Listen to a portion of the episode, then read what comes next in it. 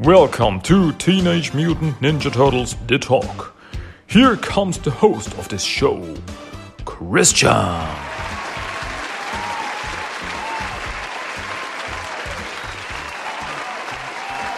Are you ready, guys?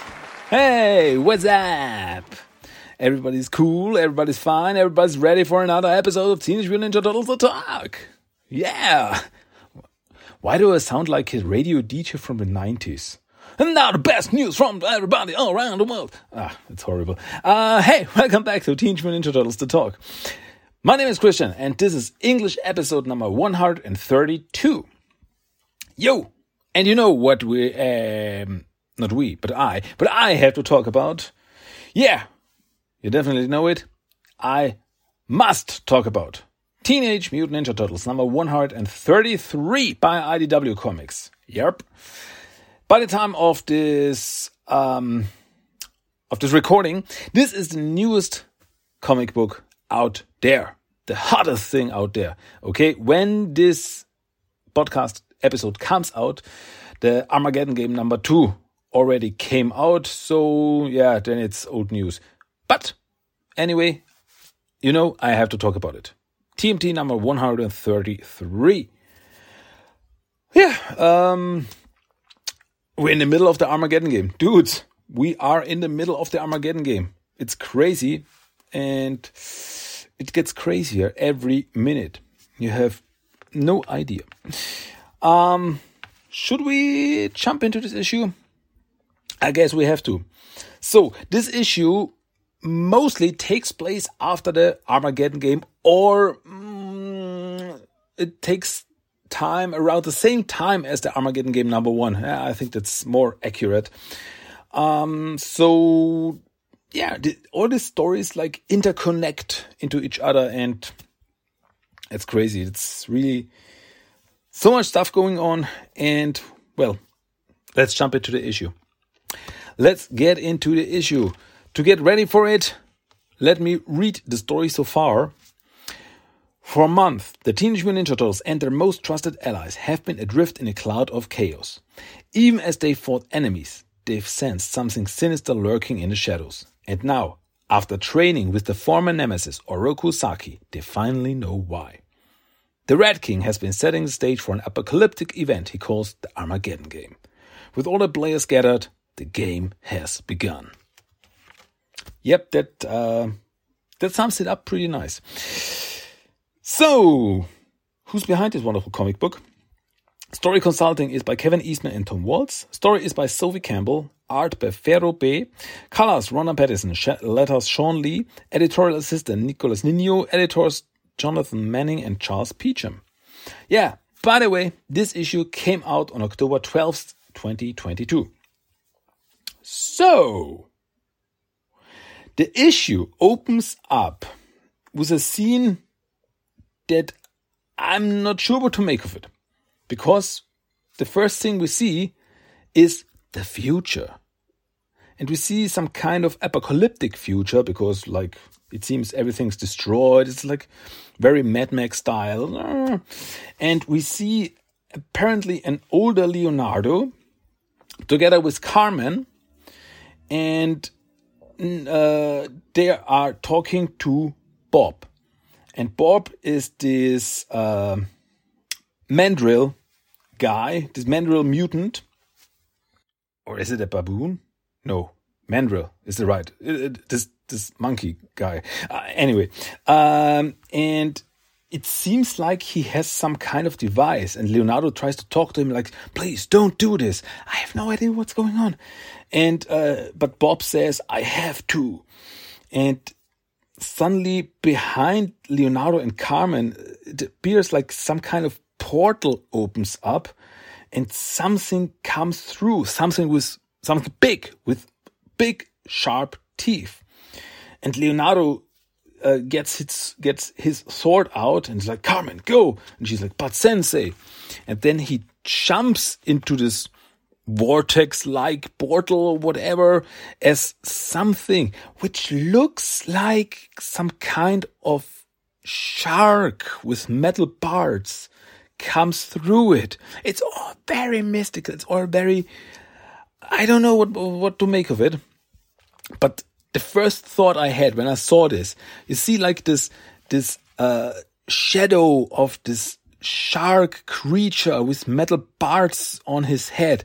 And the first thing I thought was, Armaggon? Is this like a foreshadowing for Armaggon? What's going on? I don't know. And then Carmen wakes up in her bed. And she goes, Leo! And it all was apparently a dream. So, does this mean that, like, Carmen can see into the future somehow or something? Through her dreams or something? I mean, I don't know. And apparently she doesn't know either. It's very, very weird, but I guess sooner or later we will find out what this all means.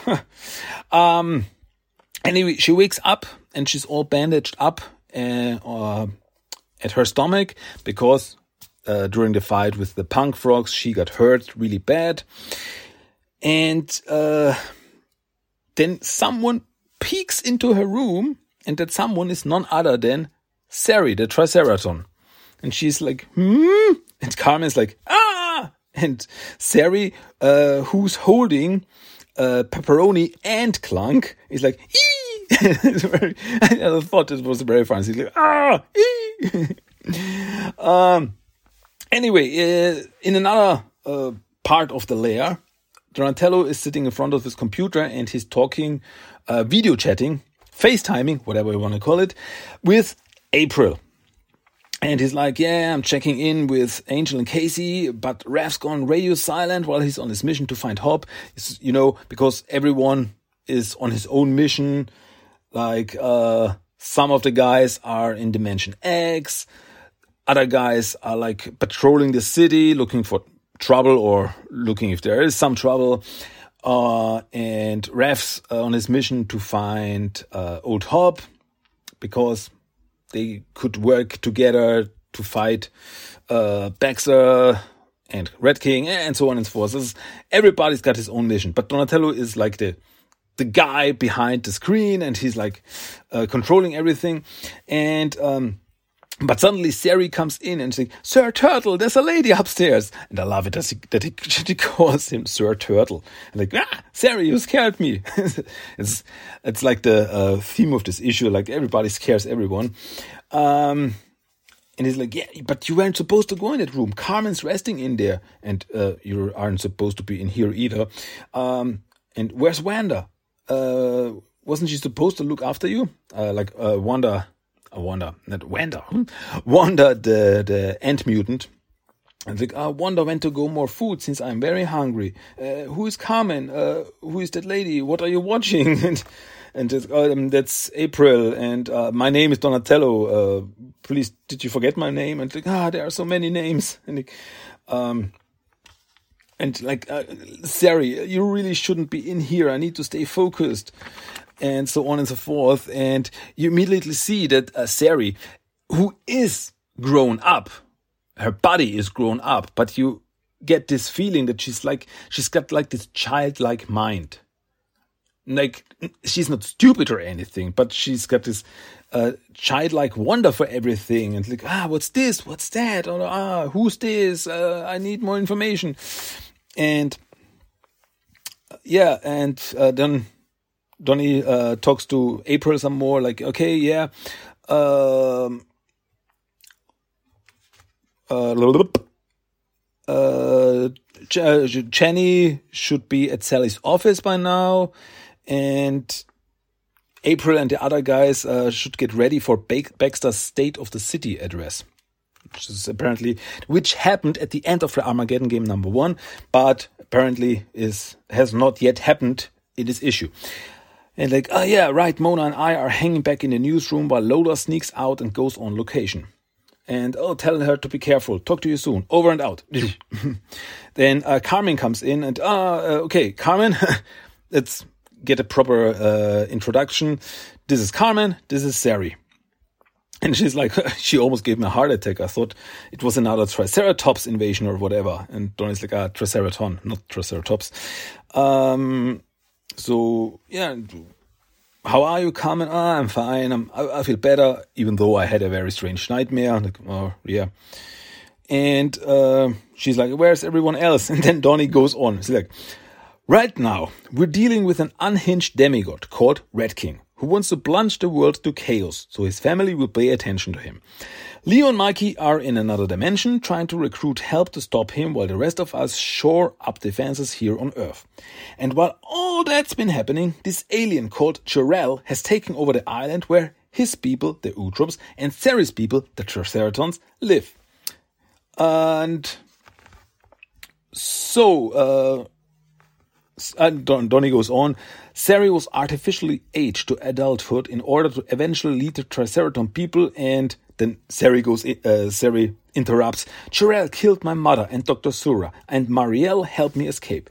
I'm meant to be the Triceraton Regenta, so I must fulfill my destiny and avenge my mother's death. Uh, yeah, all that. Uh, I help broker uh, peace between the two species. Uh, it's heartbreaking that it's all falling apart so soon and Carmen's like, oh, whoa, whoa, slow down, slow down. Uh, so there are aliens and gods and other dimensions. And then in the background, uh, Sari is still walking around and she sees a poster for, get ready for this, Space Heroes. And she, she sees this poster like, who are these space heroes? And could they help us? and it's awesome. Space Heroes was that uh, TV show that Leonardo was a fan of in the 2012 cartoon.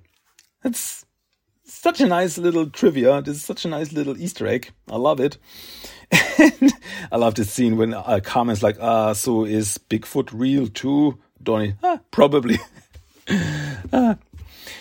Um, and then Sari sees some kind of crystal, like a little green crystal, and like, what is this? And Donnie's like, whoa, whoa, whoa, be careful. Uh, it's a sample I brought back from a recent training exercise. And coming, uh, so is this a magic crystal? And Donnie, magic is just science that hasn't yet been explained. Classic Donny.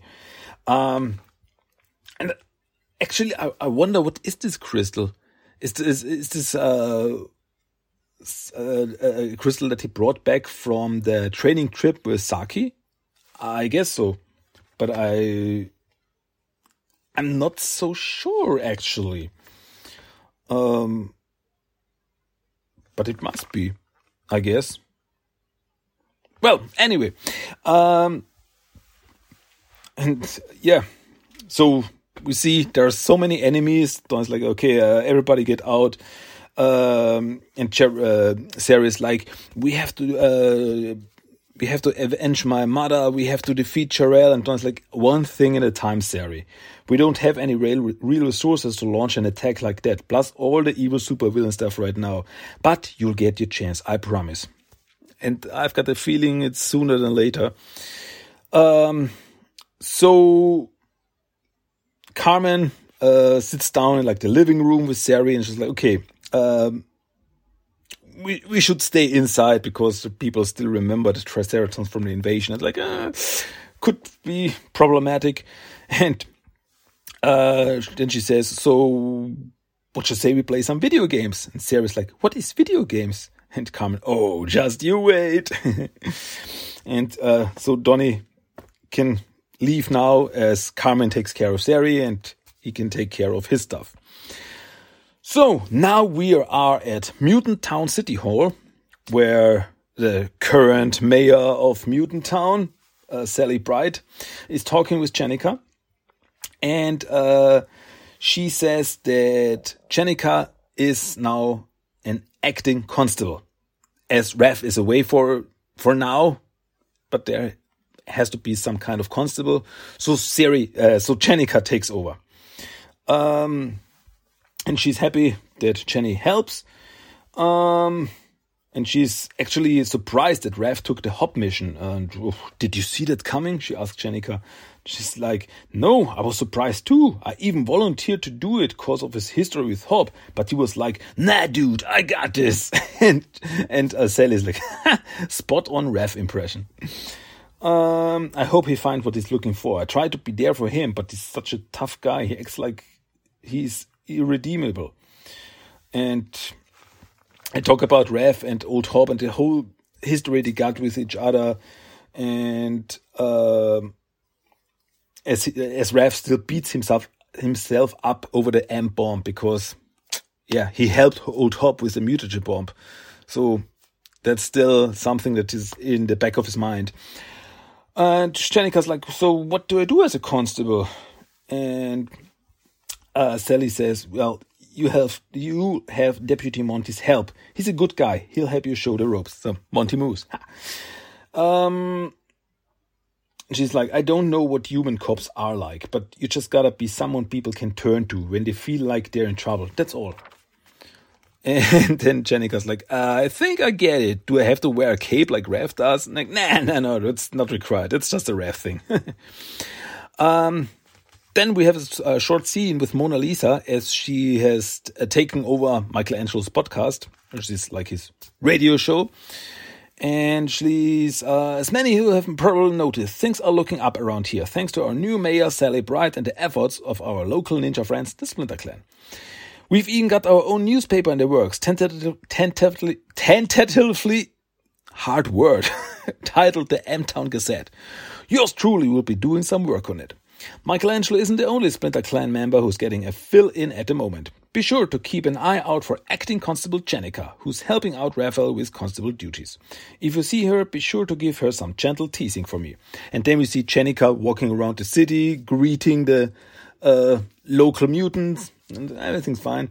Then she uh, calls uh, Sheena, her girlfriend, uh, the big mutant who had some tough times recently, and she's like, ah, I just want to so, uh, call you and see how you've been, and especially after everything that happened.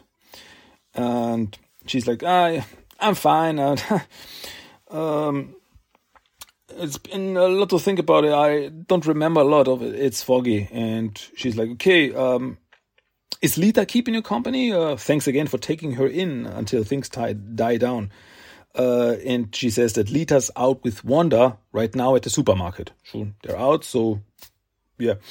Um, then she says, "Hey, maybe I'll swing by later uh, if that's okay with you." And then she, uh, Sheena says, "Okay, see you then." But as soon as she hangs up, we see Sheena in her room hiding under a blanket in her bed. So when she talked to Jennika, she's like, Yeah, everything's fine. Um, it's okay.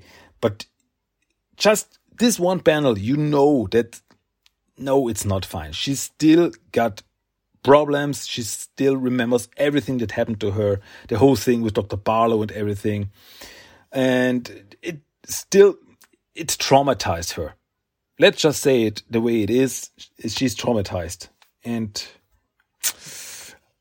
I don't know. I think she's gonna need some help to get out of there.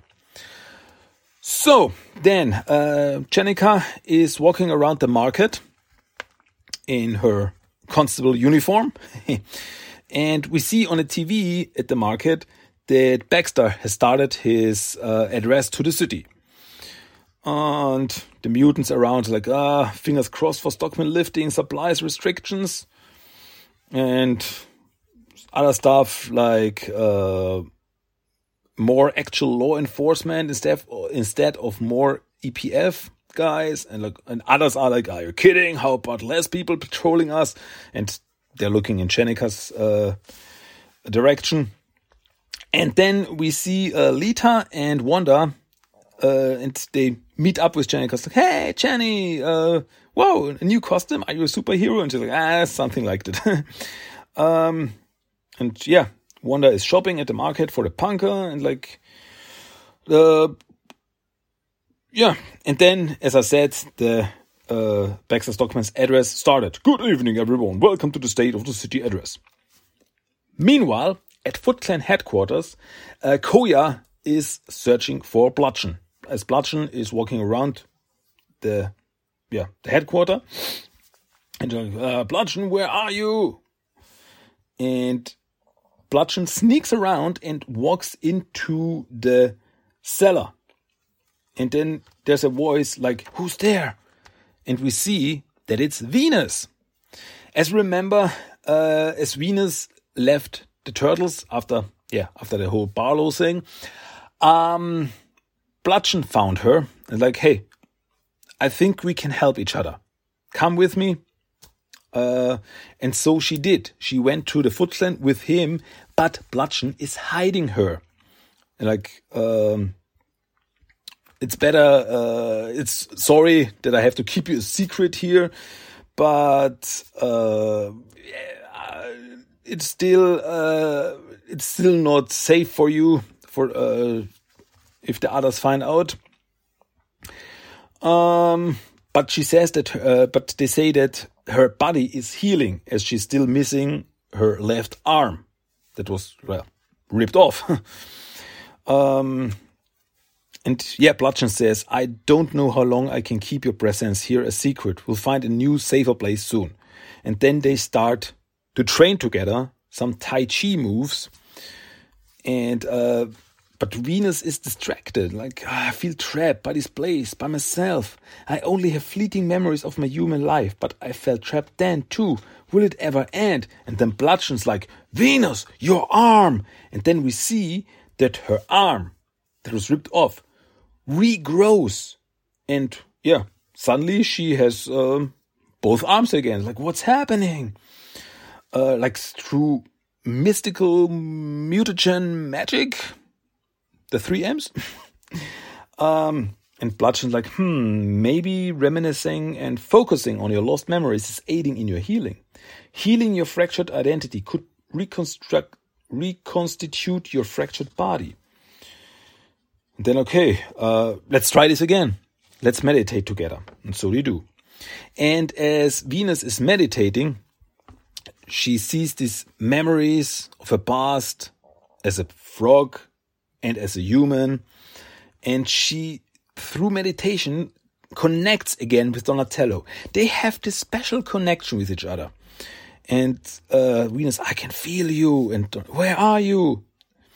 And she's like, I can tell you right now. And Venus, wait, no. But chum, then she's gone again.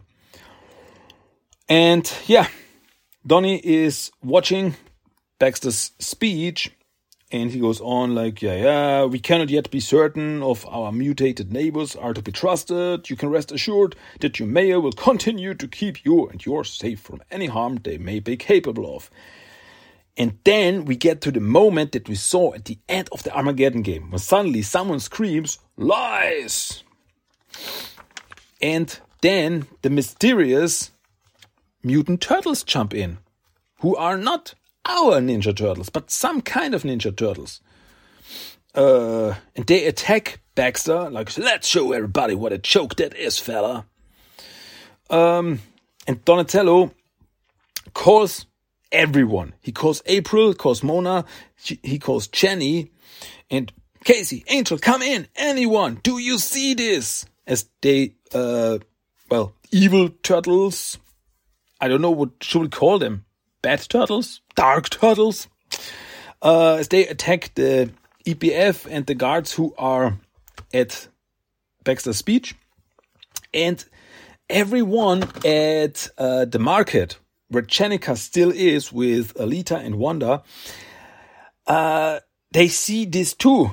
And immediately things go crazy because uh, the chaos starts because like those are those turtles. I thought they would help us but no they make everything worse. And no no they, they are not our turtles. They're some kind of imposters. Um oh you damn turtles are gonna give the rest of us mutants a bad name. And uh jenny calls donatello it's chaos over here. And Donatello, I'm trying to contact Lola for frontline info. I'm alerting Deputy Monty, but it'll take him a bit to get there and have Angel and Casey standing by. And then we see that there are some of the mutants at the market who's like, ah, turtles, uh, they wanna uh, give us a bad name, they wanna destroy us. And the others like, no, the turtles are the good guys. Uh, I'm staying with the Splinter Clan. And then, yeah, chaos, chaos. Everybody fights everybody. Uh, and Jennika, Lita, and Wanda are caught in middle of this. And like, I need backup now, Donnie. And then Donnie calls Angel, who is at Harold's lab working on her nobody suit. And he calls Angel and like, she's like, uh, what's up, Donnie? Uh, no more standby. You need to get over to the Mutant Town supermarket. It's two cent Square Park. A zap. And she, I'm on it. Just gotta get my exosuit on. But then suddenly at the lab, the alarm goes off. Uh, what's that? Like beep, beep, warning. Uh, incoming gravitational energy surge. Unidentified humans, humanoid signatures. Due east. 150.47 meters and closing. Danger imminent. Like, what's going on? What energy surge? And um, also, like, what? what? And Don is like, I don't know. Uh, it could mean teleportation or even a gravity drive engine. Uh, just, and we get uh, like the whatever that is. They're coming closer, like 52.6 meters. And um, Jennika uh, puts on her, her suit, but only her arms, like only her exosuit arms. Like uh, it's coming fast, 28.1 meters, zero meters, and then like explosion. Something breaks into the lab, like kaboom, and uh, Angel gets thrown back, but she's ready for whatever comes. And uh, suddenly, five unknown mutant creatures walk into the lab and they're like, "We mean you no harm."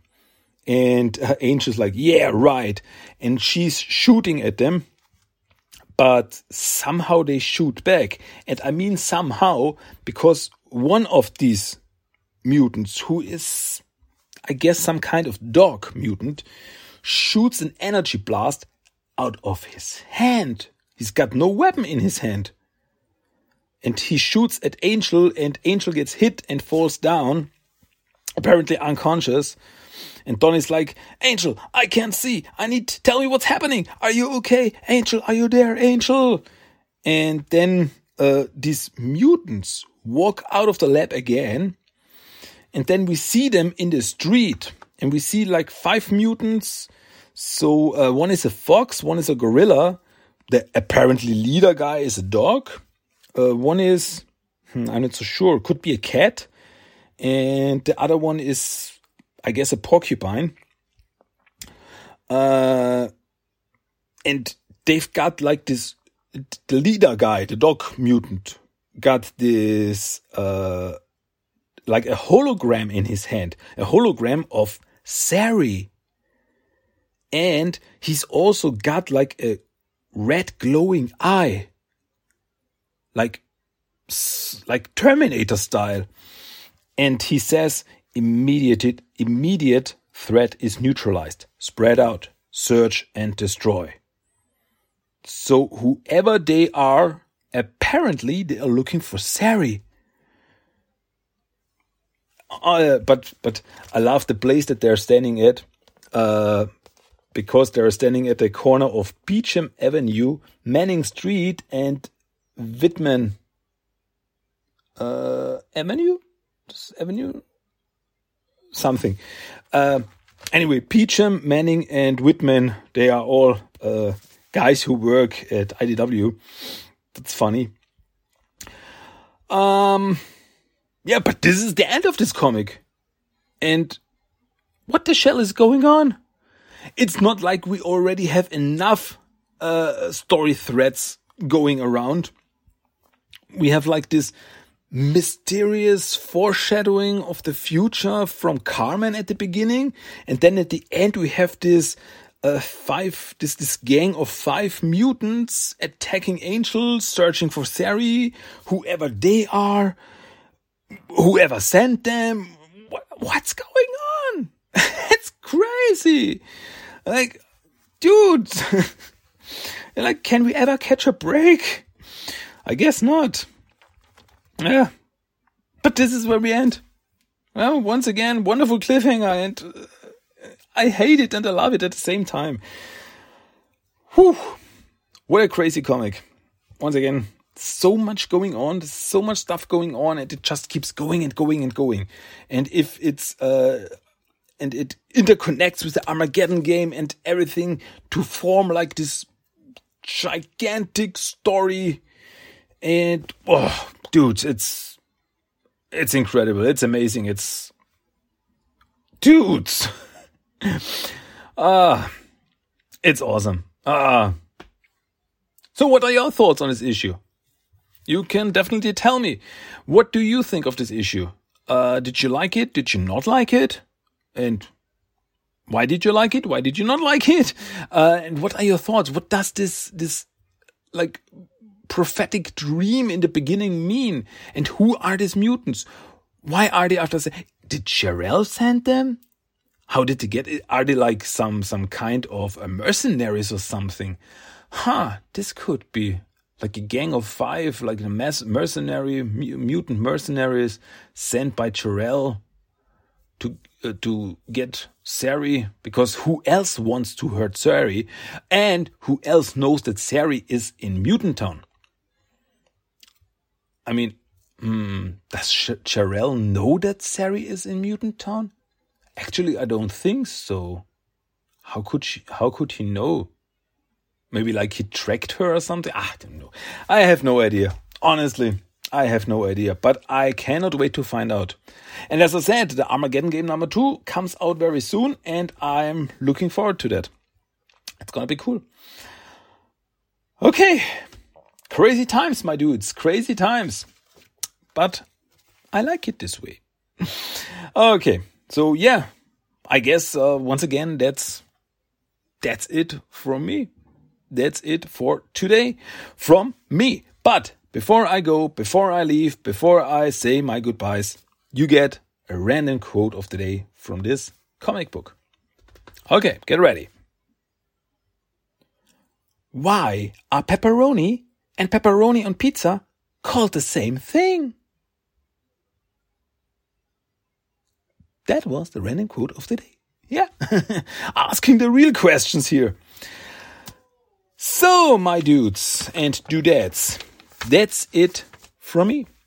That was Teenage Mutant Ninja Turtles, The Talk, English episode number 132. As always, I hope you liked it. I hope you like my little thoughts, like my little storytelling, whatever you want to call it.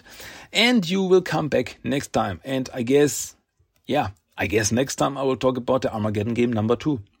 Mm, that's, as I said, just around the corner. And I'm looking forward to it.